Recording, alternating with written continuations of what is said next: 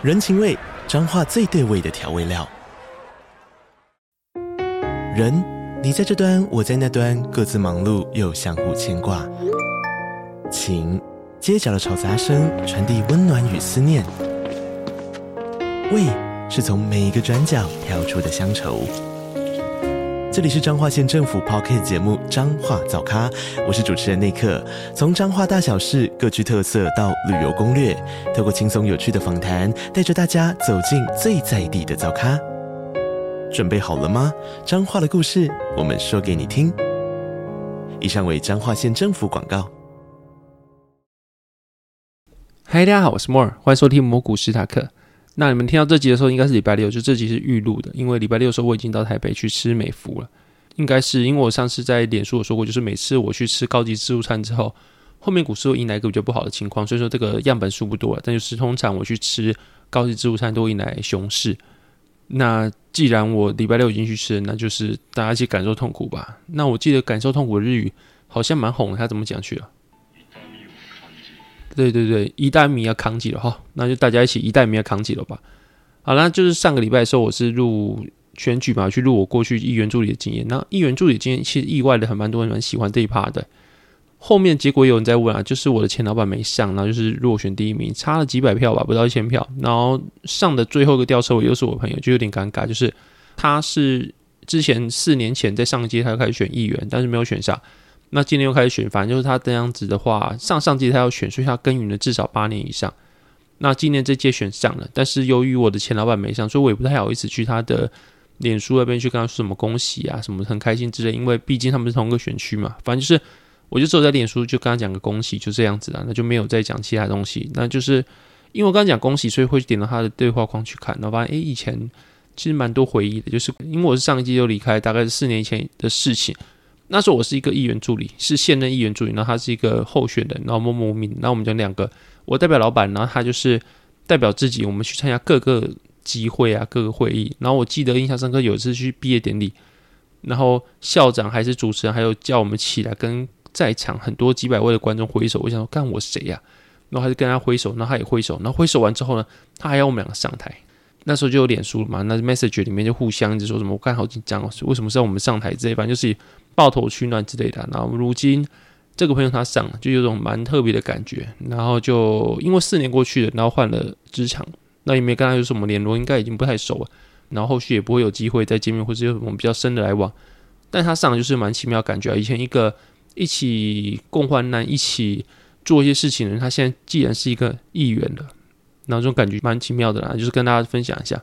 然后，另外最近发生的几件事情，我觉得是蛮多的生活琐事，但是你把它统整起来的话，其实是可以悟出个结论啊。那我就从一个开始讲。然后，首先大家应该不知道，我还有另外一个 podcast 频道，当然不是我自己录，我是担任经纪人。然后那个契机是因为我今年大概六月多的时候，我这个频道大概是八月多才开始突飞猛进，开始往上爬的。六月多时候相对没那么红，那时候我在录 podcast，然后录完之后呢，是录跟我一个。学弟就是大家知道 Kent 嘛，那我们一起录了一集访谈之后，我有放在我脸书去做分享，然后就有一个学长他在美国读心理学，然后他现在是临床心理学在那边职业，然后就跟我说他想做一个 podcast，那我们就一起做 podcast。我是担任经纪人角色，然后他找了另外一个我过去的同学去担另外一个主持人，就是两个 host，然后我就担任经纪人，然后他们就录了一个 podcast，然后从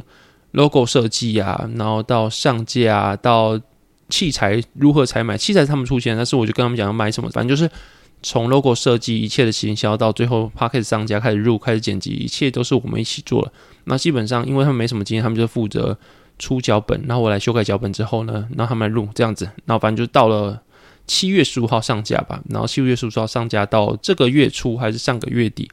就结束，因为中间又有一个新的学妹加入。然后学妹加入之后，她说。他是刚出社会没多久，他觉得他他希望以后可以当个 freelancer，所以他希望能够有这个资历去增加他的履历的丰富性，然后未来就可以更有机会去当 freelancer，然后因为这样去接案之类的。反正就后面我们讨论之后让加入，然后加入之后呢，我们有点就是在开始讨论，因为毕竟我那个同学就是另外一个 host，他是正在读台湾的硕士，他美国读完硕士之后回台湾有些学分不累成了，所以他还在读台湾的硕士，比较忙，然后加上他的有些家里的私事。他就很忙。然后我也是在最近的时候接了一份新的工作，可能下集或下集来跟大家讲这个，又是因为故事。反正就是我也接一个新的工作，然后我是非常的忙，然后所以说我也没办法这边用太多心力，可能就一个月顶多就帮我们剪一片，然后上架，然后写一些文案跟做一些图，大概就这样子。然后可是如果你一个 podcast 的演算法的话，最好方法是大概周更或是周二更，会是更好。说以这个频道发展来说，更好的方法应该是周二更。可是我没办法，因为我时间不够。那个学妹她也是行销企划出身，所以说她希望她能够加入。加入之后，大家开一个会，四个人嘛，就是她跟原班底的三个人，我们开了个会，然后会的结论就是说，我们大家要把频道做好，所以大家付出时间更多。然后在会议结束没多久之后，那个我的同学用个 host 就退出，因为他没办法有那么多时间去付出在这个频道。然后后面想了一段时间之后，我也退出了。然后原因我后面有在思考啦，主要第一个是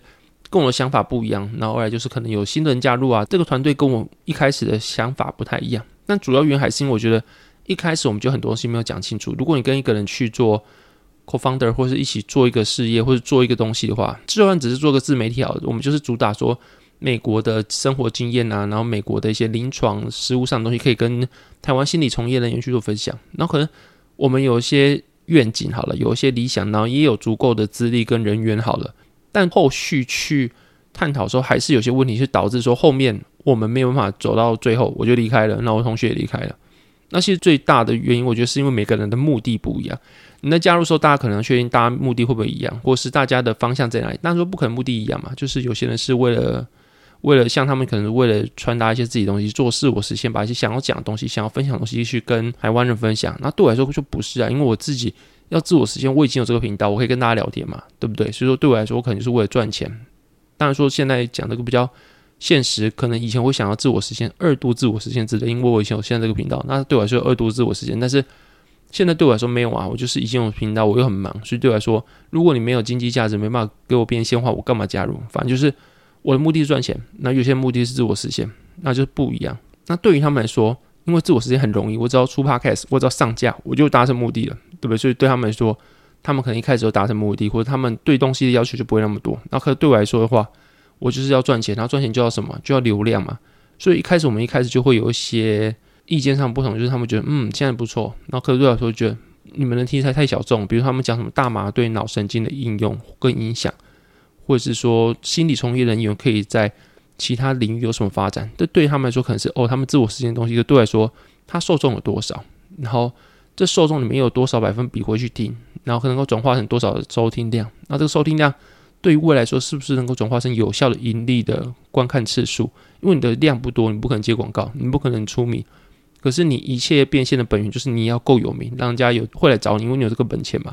所以对我来说，它的设定的 TA 或者它的主题就本身来说，我就觉得不会成功。至少对来说，可能已经自我实现，因为它已经收出去了。可对我来说不对啊，因为你这个东西就不会赚钱嘛，啊，不会赚钱，我干嘛来帮你？我的时间也是可以去做一些机会成本的，我也可以去用时间计价。那我干嘛来帮你？所以我们一开始目的不一样。那反正一路到后面，我才发现，就是因为开始的目的不一样，也没讲清楚，也没签合约，也没一开始就讲好说未来盈利模式、合作模式等等。反正就最后就是离开了嘛。那现在他可以还在运作，但是身为一个 Co-founder 我来说，我就觉得说，嗯，他已经跟我无关了。尽管我是参与他，或是加入他，这些他的 logo 啊、他的上架、他的第一部片啊，或者他的一些企划方向是我想的。是我参与的，我制作，但是，嗯，他现在已经跟我完全无关了。那感觉有点像是最近 Many 的一个 podcast 叫讲 Spotify 的。那 Spotify 他两个创办人，一个叫做 Daniel Ek，一个叫 Martin Lorenzo。那他们两个创办人就是一起出资大概三千万台币左右。Lorenzo 投资了 Daniel Ek 三千万台币，让去做创业。然后他们是用瑞典还是欧元忘记，反正就是折合台币大概三千万。在大概二零零六年的时候，他是一笔蛮大的钱。然后两个创办人其中的 Daniel Ek，他是一个技术导向的工程师等等的。然后用个 Lorenzo，他就比较像天使投资人，就是拿了钱给 Daniel Ek 投资，然后他们就创立了 Spotify。然后创立完之后呢，Lorenzo 他就不只是一个天使投资人，他还有一起创立啊，一起去募资啊，一起做公司的事情，两个人一起携手打造这个公司，然后让它越来越大。然后大之后，他们就开始请法务啊，请 CTO 啊等等之类的。那他们可能就面临可能要跟音乐公司谈判，因为一开始那个年代大家都知道嘛，就是台湾可能就是 Foxy，然后或是一些等等的，就是下载 MP3 档。那你那个以前的印象就是，我下载一个 MP3 档，比如说我要切一箱，就打开干，可能是 A 片，然后一点下去就是一个女生在尖叫，然后你在一个电脑房间玩，突然传出女生尖叫，你要赶快关起来，怕家长来关切。对，那个年代就是这样子啊，就是大家都满满的盗版。那所以说那时候可能有 Apple Music 出现在后期，二零零八年的时候，但是那个年代其实。尽管有串流，但是不会有音乐是免费这件事情。有就是盗版。那如果你是正版，你也是没有免费这件事情的。可是 Daniel Ek 他的理想就是可以让大家都可以听到免费的串流音乐，所以他创立了 Spotify。然后后面他跟 Lorenzo 一起创立，然后一起变大。然后到了后面一段时间之后呢，根据有个串流王者就是 Netflix 的影集，就是有一段就是有一天公司大一个阶段之后，董事会希望有个人来去代表整个公司，那个人就是 Daniel Ek。另外，就 Martin Lorenzo 可能是比较 hyper 的人，比较过动，或是有一些情绪高昂的人。总之来说，他可能是比较不适合代表公司的，或者是公司走到这个阶段已经不需要他。他或许可能出了钱，出了力，然后在那段时间，公司那个时间是需要他的。可后续可能他慢慢的被这公司不太需要，或者公司已经成长到一个阶段之后呢，他已经不需要这个人格特质的人。所以说，后面 Daniel Ek 去跟 Lorenzo 讲，在戏剧有一段是 Daniel Ek 他结婚之后，Lorenzo 有参加嘛，然后 Daniel Ek 就跟 Lorenzo 说，董事会要我们一个人出来代表这个公司，然后可能 Lorenzo 就听懂这个意思，就跟他说 OK fine 之类的，反正就是说好。之后呢，他就 cash out，或者是他就真的只是成为一个纯粹的 shareholder，就是他已经不参加公司的任何职务，把自己去 fire 掉之后呢，那个纯粹只有持股的股东了，反正就是一个华丽转身退出这个舞台的感觉啦，反正就是。有点像是，虽然说我这个量体小很多，就只是一个心理学的 podcast，但是他有可能走到一个阶段之后，他是不需要你。其实很多很多都是很多很多公司，他的创办人最后都离开了公司，但公司还是营运下去嘛。那这也有点像是我上个礼拜看那部片是《黑豹》，那黑豹他的原本的那个演员叫 Bossman 嘛，Bossman 他在去年好像是因为癌症去世，然后第二部就是《黑豹二》的时候就没有他了，所以说电影的一开始的时候就是播。黑豹死亡的故事，我不爆雷，咱们继续看。反正最后一连串故事之后呢，大家都是陷入了悲伤之中。他的妹妹啊，他妈妈啊，或是他的前女友啊等等之类的，大家都陷入悲伤之中。然后在这个悲伤之中找寻自我的方向，因为大家都没办法走出来。然后可能大家的表现方式不一样，像妹妹可能就是冷酷啊，然后把自己关起来啊，然后成为暴君，一路想报仇之类等等等。然后最后大家在一连串的经历啊碰撞下面，然后互相伤害下面，大家才发现。最后找到自己的方向，找到自己的路，然后最后终于走出一条属于自己的路，然后能够跟这个悲伤去做共存，往自己的下一条路迈进的时候，最后一幕大家都觉得说我已经忘记 Bossman 了，或是我已经在整部戏里面看完一个新的故事之后呢，最后片尾 Bossman 又出来，然后就是缅怀他的这个画面又出来，然后会让我当下有一种哦，对，这部片它的一开始主角是 Bossman。然后他已经离开了，他再也不会出现在我们世人面前，再也不会参加黑豹的拍摄。虽然说黑豹是因为他而生，或是黑豹的第一代是他，但最后黑豹流传下来了。可是 Bossman 再也不在了。然后这种感觉就是 Bossman 不在之后，黑豹还是能继续下去；或是我不在之后呢，我的 Podcast 才能继续下去；或是刚刚讲的 Lorenzo 不在之后呢，Spotify 还是活得好好的。就是有种你必须要把自己一直 fuck off 的感觉，或者你。必须要一直离开你人生的舞台，去往下一个阶段迈进的感觉。因为平常日常生活中会想要去想一些 podcast 的内容的时候，我有时候会去思考。然后当我收集到这些资讯之后呢，把它汇整成一个感想之后呢，有一天我跟我老婆去吃，好像去吃什么，那个叫米粿，就是米糕嘛，然后还有鱼羹。鱼皮羹、鱼皮汤，然后台南鱼皮汤很特别，它就是鱼皮会去裹那个鱼浆，再拿去煮，就叫熟鱼皮吧，应该这样讲。好，离体的，反正就是我跟老婆去吃熟鱼皮跟米糕，然后他带我去一间店，那间店就是他小时候吃大的，然后他小时候有一段时间是跟他阿公很好，然后会一起出游啊，阿公会带他到处吃，然后我们就走到一间很斑驳、很斑驳的老店，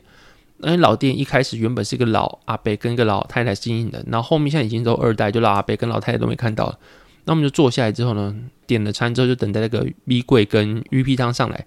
那等他上来之后呢，我老婆就吃了一下，然后就跟我讲说，味道都还是跟小时候一样的。但是带他来的阿公已经不在了，然后这边老板跟老板娘也好像也已经不在了。反正就是味道会传承下来，然后有些事物会传承下来，但是参与他制作他的人或者他的东西，或许他精神会在上面，我也不知道我的精神会不会在。那个 podcast 上面，然后会不会其实对我来说也不重要，因为对我来说一开始目的就是为他赚钱，但是很可惜他没办法赚钱，所以对我来说其实还好。但是你说 Bossman 他的精神会不会在黑豹上面流传，或是 Lorenzo 他精神会不会在 Spotify 上面流传，我不知道。但至少对我老婆来说，她阿公或是原本的阿北老板，还有阿伯他的精神会在在碗汤上面，然后跟他记忆在一起。然后对我来说啦，就是虽然说这个主题可能没有什么特别励志或特别有对实务上有贡献的结论，但就是我会觉得说，对有些东西是你必须把自己不断不断的 fuck off，在某个人生阶段。虽然这个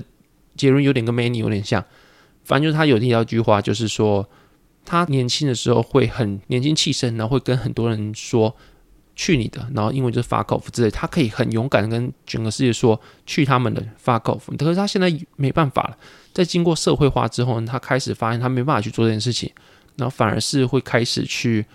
去想说怎么样会比较和善，那怎么样才能去跟对方做处事，然后去做比较好的相处等等。他可能有点怀念过去那个 fuck off 他，但是后面他还是选择变成现在这个比较处事温顺他。那其实最近我也有碰到一样经历啦，就是。可能就是之前有接一个广告，那那广告在我过去还没接，我还没做自媒体的时候，我没有接广告的时候，我会觉得说，为什么有那些艺人啊去中国就要舔中，然后就要说什么哦，我是中国人呐，或者是什么，我就是避讳一些话题不谈啊。人为什么活得不自由？我就是可以谈一些东西，不是嘛？就是我可能想讲什么就讲什么，这才是活着的目的啊。可是当我自己开始接自媒体，我开始接广告的时候，有一次我接到个政治人物广告，那政治人物其实是我支持的。跟他在我的 podcast 里面放广告，我还是犹豫了，最后我没给他放。那原因不是因为我不支持，只是因为觉得说我的观众在听我的 podcast 的时候，他们同时有可能是支持他的，有可能不支持他。那如果不支持他的时候，他听到广告会不会不爽？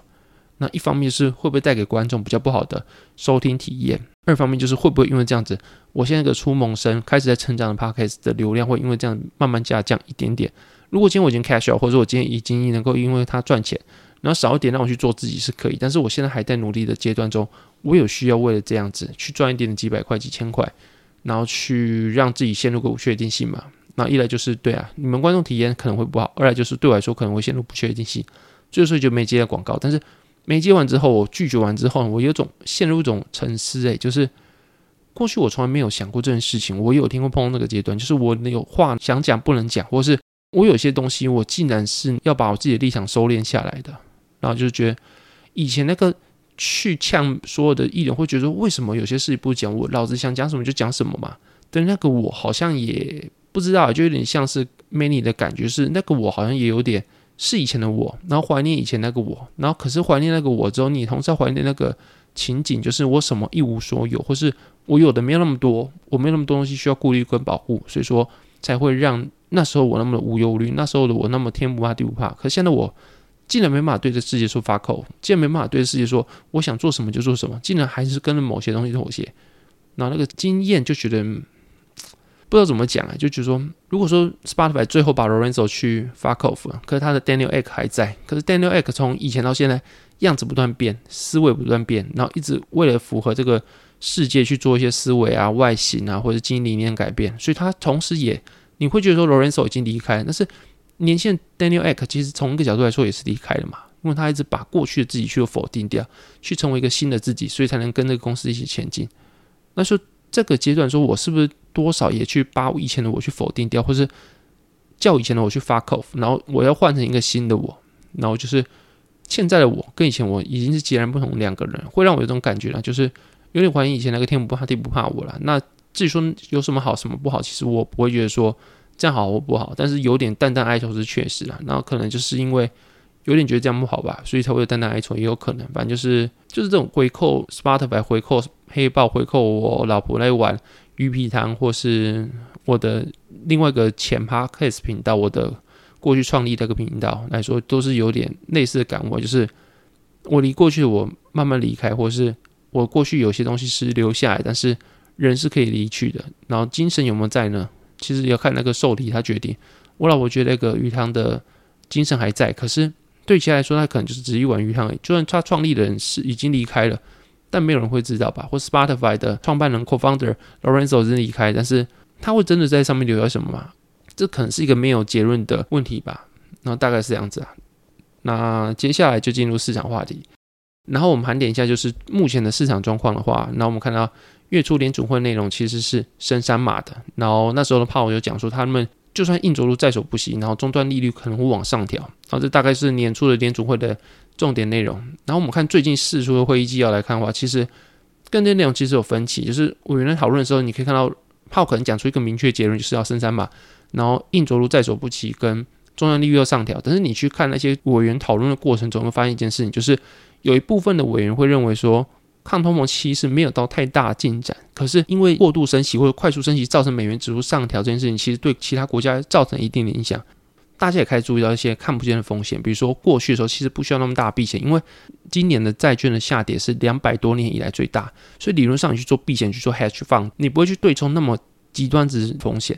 然后今年可以是两百多年以来最大最极端的风险，可是理论上你要去做 hedge 的时候，就是代表说你要去牺牲一些盈利。可是你不会为了牺牲盈利，牺牲到你要去做从来没有见过的一个风险。比如说，你不会为了说什么，我可能会遇到黑天鹅，然后股市可能跌九十九趴，所以我买的部位可能一点一趴的杠杆都不开，不可能吧？你看巴菲特还是开一点五倍到一点七倍左右杠杆，所以说人家不会去为了一些历史上没有做过、没有到达的那些风险去牺牲获利，只为了防一个可能永远不会出现的风险。所以我觉得有些 hedge fund 或有些养老基金，他们有做避险，但是他们避险没有避到那么极端值的情况。但是他们没避到那么极端值的情况，其实也不是他们问题，因为历史上根本没出现过这种奇怪的情况啊。反正就是美国的流动性或者美国的升息收紧，造成很多很多本来不该爆掉或是从来没有见过的情况瞬间爆掉。尽管他们有做风险管理或者他们有做 hedge，还是造成了一些问题。然后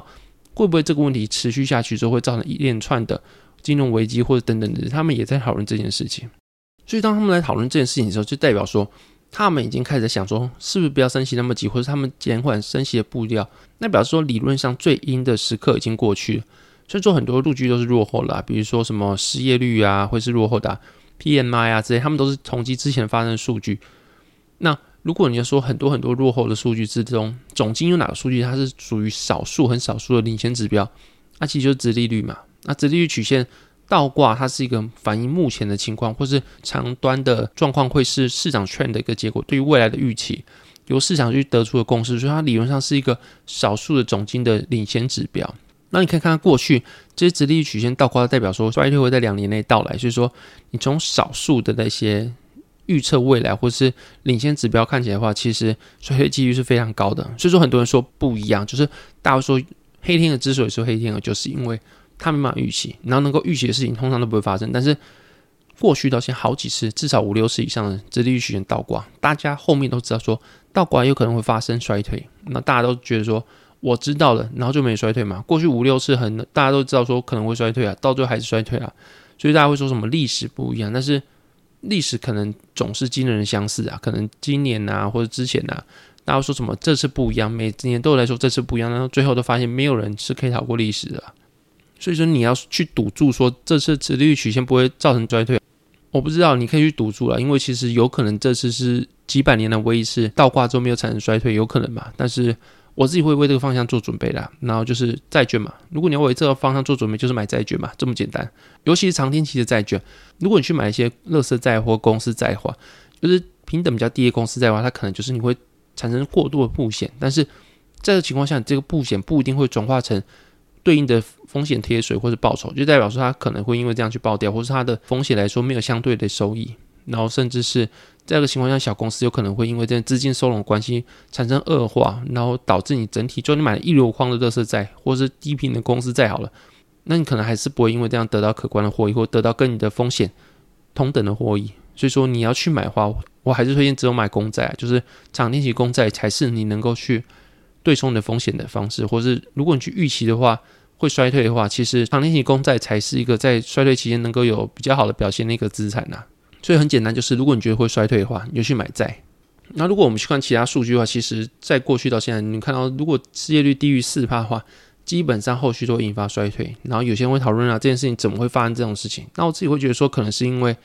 因为过往时候经济都是一个周期嘛，所以说你会觉得像是景气会有循环，从低谷到高谷，因为景气是人所去参与的，然后大家都会过度恐慌到过度乐观，比如说东西烂的时候，大家会觉得哦可能会更烂，可能会更烂，或大家就会恐惧心理开始跑，然后到最后呢，本来到一个阶段就 OK 了，就不需要再更低点，但是还会疯狂的卖，疯狂的抛售，所以导致过度抛售，所以就导致说它到非常低点。那最后呢，大家发现，哎，好像情况有点好转了，大家开始买，然后那合理价格之后，还有人会觉得说，哦，可能没上到车，有个 FOMO 的心态，所以就开始疯狂买，过度的买，买到最后呢，又估值过高，产生泡沫，所以从衰退到融景到繁荣，到最后的过度泡沫之后，又开始到下一个衰退。永远的周期都是这样的，无论你说航运啊，或是你说半导体啊等等，或者你说整体指数，所以说所有东西都会受景气循环的影响啊。那当失业率过低的时候，有可能是因为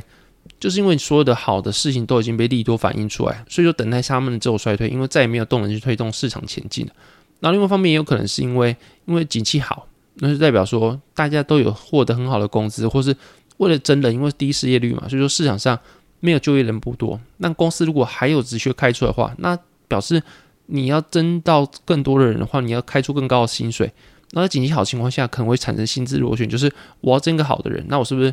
这个薪水征不到？我是不是可能要开到更高薪水？那每个人追逐这些人才之后，薪水越开越高，所以导致说企业成本越来越高。那这情况下，你还是要去转嫁给消费者，你要去提高产品的售价嘛，不然怎么赚钱？所以导致可能会有薪资螺旋出现，就是会有通货膨胀出现。那通货膨胀，你就看到就今年这样子嘛，然后后续通货膨胀就靠升息的压抑啊，或是过度通货膨胀，就代表你的经济过热。那过热的话，就走向一个过度繁荣、过度泡沫的情况下，那等待它就下一次的衰退。那所以说，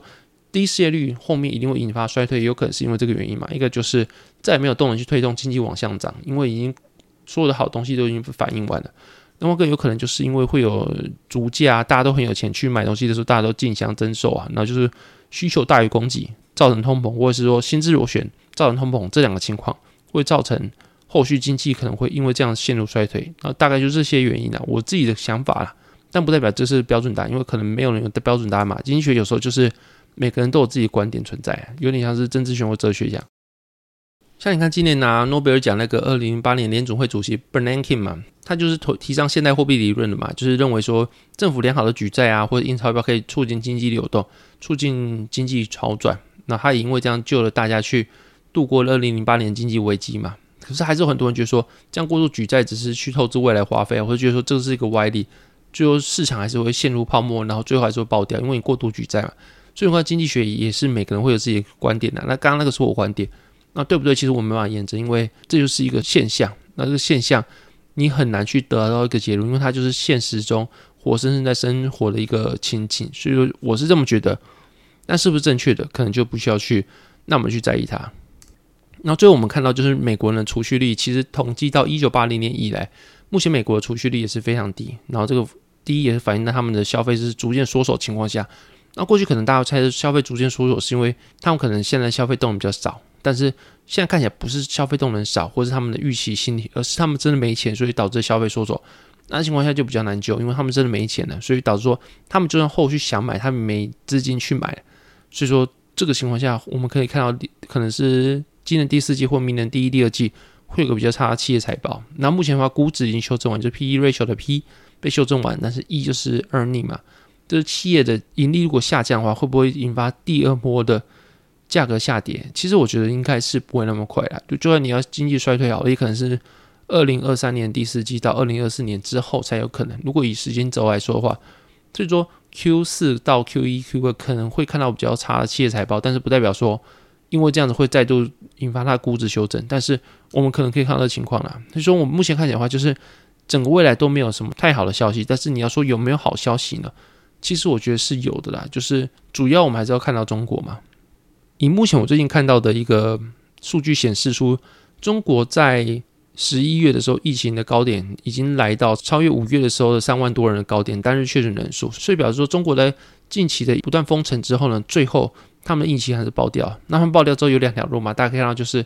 有可能就是会解封，因为看到最近中国。到处都在抗争，白纸抗争，连个 A 四拿出来都可以被说什么你在反煽动国家，叫你不能拿 A 四纸，真是个疯掉的政权。反正就是就是在习近平大任内，其实没有看到这么大的抗争，那对来说可能是一个比较大的政治危机啊。那这个情况下，有没有可能因为各地的人民去开始反动，然后造成他们开始缩手，去转向政策，然后开始进入一些与病毒共存啊，然后开放啊，然后供应链去正常的去营运啊之类的等等的。如果有可能的话。可能会导致下一波就是推动股市上涨的动能。然后因为大开放了，然后人民开始有工作，然后可能未来的话，各个国家的供应链还是会从中国移出去，但是因为这个情况下，他们可能移出去的速度会变慢，或者说因为这样工人有工作了，不会再因为这样扰民了，所以大家可以更充分的就业之后呢，导致中国有钱了。然后，所以人民有钱就开始消费。因为目前看到，就是中国的消费市场是非常疲弱的，尤其是在消费性电子这一块，他们的手机的销量是非常非常弱的。然后，由于中国它的消费市场大概占全世界两成吧，就是如果你说一百块，